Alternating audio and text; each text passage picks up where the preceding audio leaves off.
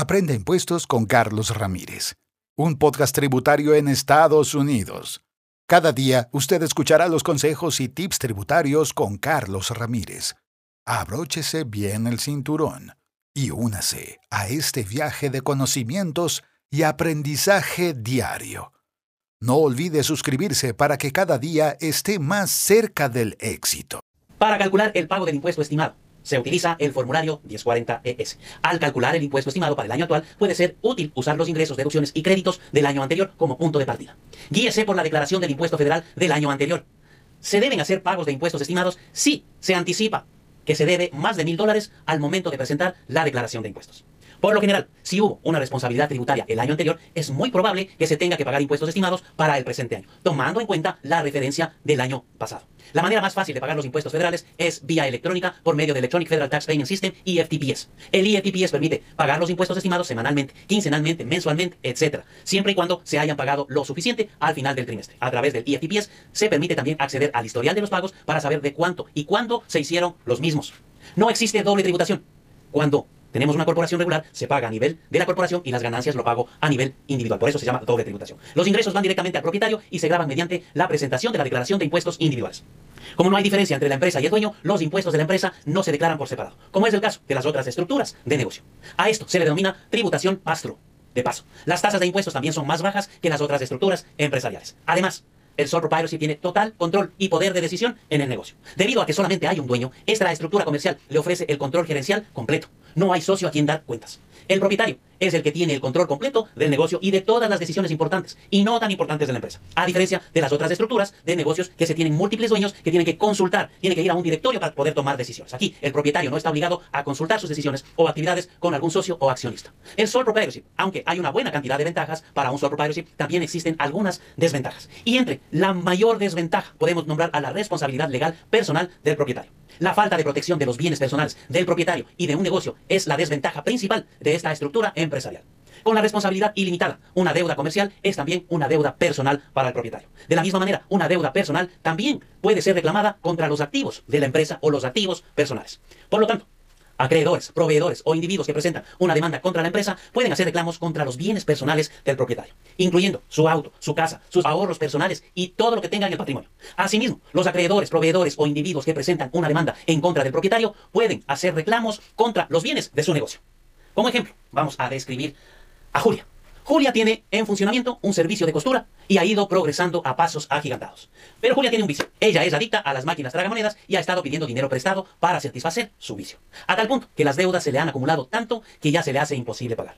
Aunque estas deudas son estrictamente personales, los acreedores podrían ir tras los activos de los negocios de Julia y podrían vender las máquinas de coser, materiales de trabajo, muebles, etc. para saldar las cuentas. Esto sucede porque ante los ojos de la ley no hay una separación legal. El negocio y el propietario son una sola persona. Si el propietario tiene personal que trabaja para él, este riesgo se extiende a las responsabilidades contraídas como resultado de las acciones del empleado. Ejemplo, Andrés es chofer y dueño de la empresa como sole proprietorship, doing business as taxis, manejando. Y cada vez que lo llaman para transportar a una persona a cualquier punto de la ciudad, gracias a la prosperidad que su negocio ha logrado cumplir, el sueño se compra una casa para él y su familia. Cada vez recibe más llamadas y a veces no se da abasto.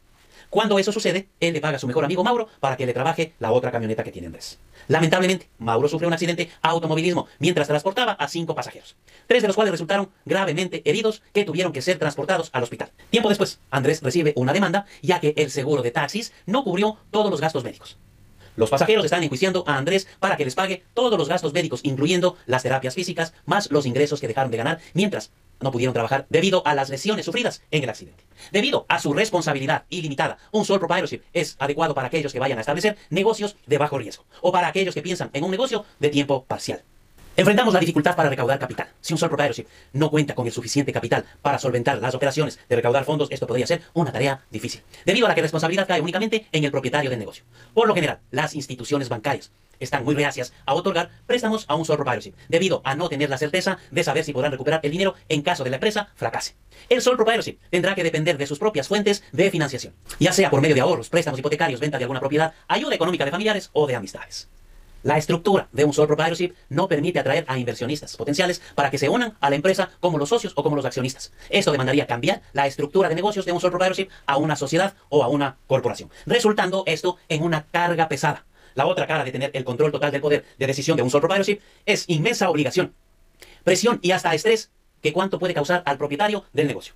A algunas personas, por más trabajadoras y emprendedoras que sean, les resulta especialmente difícil lidiar con esta carga tan pesada sobre sus hombros, ya que en última instancia únicamente el dueño del negocio es responsable de los éxitos y fracasos de la empresa. Además, el sole proprietorship tiene una vida limitada, no puede ser transferido. Es y siempre será propiedad únicamente de usted, del dueño a menos que el propietario venda y luego reporte la venta de cada activo.